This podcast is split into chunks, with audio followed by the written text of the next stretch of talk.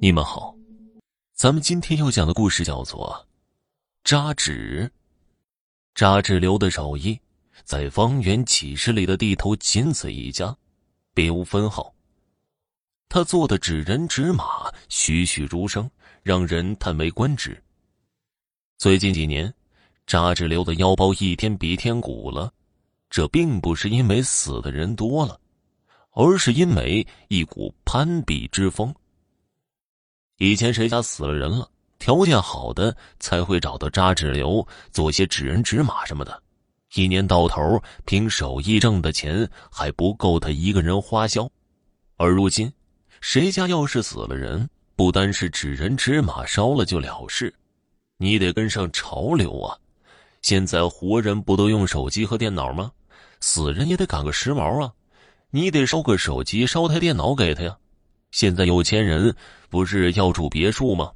普通人活着住不起，死了做个别墅烧了，到阴间住着风风光光。这光有房可不成，你还得有车不是？再给烧辆纸车，奔驰、宝马还不由着你选吗？手机、电脑什么的也就罢了，纸房、纸车的不是小件儿，那扎纸流的腰包能不鼓吗？不过扎纸流并不满足于现状，这不吗？他又有了生财之道。你问是什么呀？那可不是什么光彩的事儿了。直接说了吧，现在他想了一个新法给人扎小姐。你说你扎小姐就扎小姐吧，他也不是第一个。问题是啊，他别出心裁的为顾客推出了定制业务。定制业务是什么呢？这个是个缺德事儿。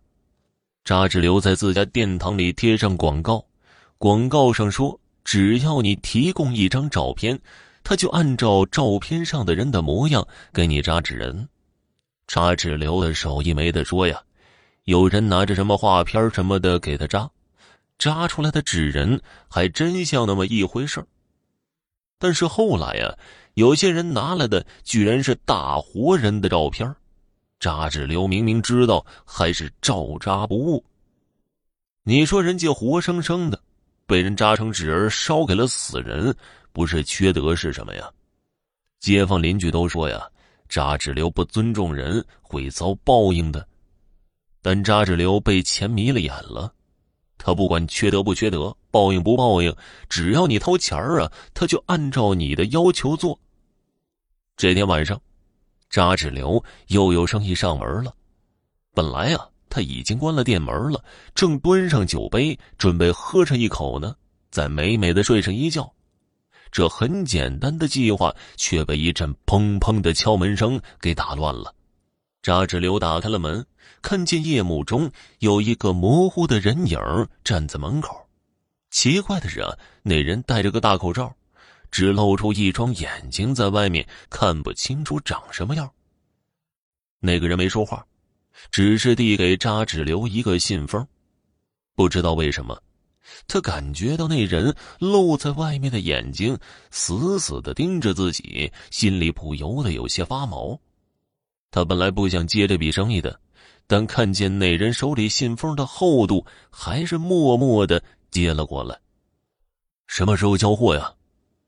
扎纸流打开信封，确认了里面确实有一沓人民币和一张照片后，抬头问道：“可是啊，眼前已经没有了人影儿。”他四处的望了望，也没看见背影。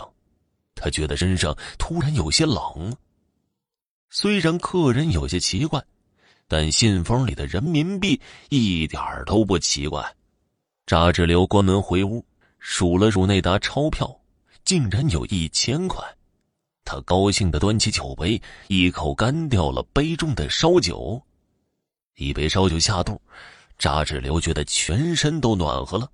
他慢慢的抽出信封里的照片，扎纸流看着手里的照片，呆住了。他拿着照片的手开始哆嗦起来，他感觉到一阵寒意从脚底直冲脑门那照片上的人竟然是自己。有人花高价钱让他扎一个自己。虽然那人仅仅留下了钱和照片，并没有说取货日期什么的。但扎志流心里可以猜到，这单生意压根就是冲自己来的。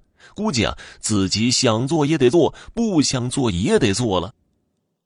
第二天，他停业了一天，关门闭户，在家扎一个纸人儿。扎这个纸人儿，扎纸流拿出了看家的本领啊，活做的是要多精致有多精致。这么形容一下吧。要把这个纸人和扎纸流本人并排放在一起的话，你从二十步之外看过去，就会觉得有两个扎纸流。纸人完工之后，他围着他转了一圈又一圈，越看越觉得这纸人啊有点人气儿。纸人怎么会有人气儿呢？扎纸流为自己的荒诞想法感到好笑，随即摇了摇头，打了一盆水。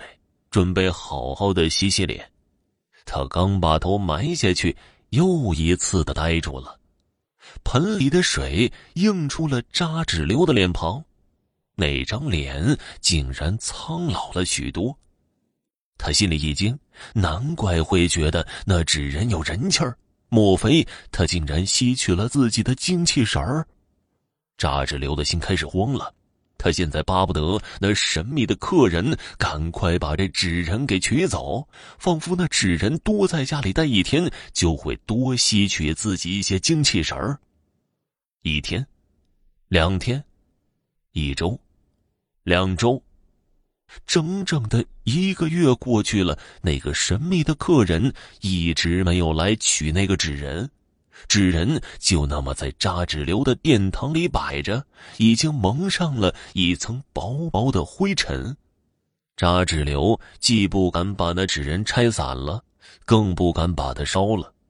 平日里，他甚至不敢靠近那纸人，倒是来店里的客人常常被那个纸人啧啧称奇。那纸人无形中成了扎纸流的广告模特。就是那年入夏后的一天，扎纸流在做活的时候，左脚踩到一颗生锈的钉子，立马被扎了一个小小的血洞。他站立不稳，摔倒在地上。当天晚上，躺在床上的扎纸流开始发烧，说胡话。他只说一句让人听不懂的话：“命啊，这都是命啊。”我自己给自己安排的命啊！沙志流终于没有看到第二天的太阳，他到死都没有告诉任何人。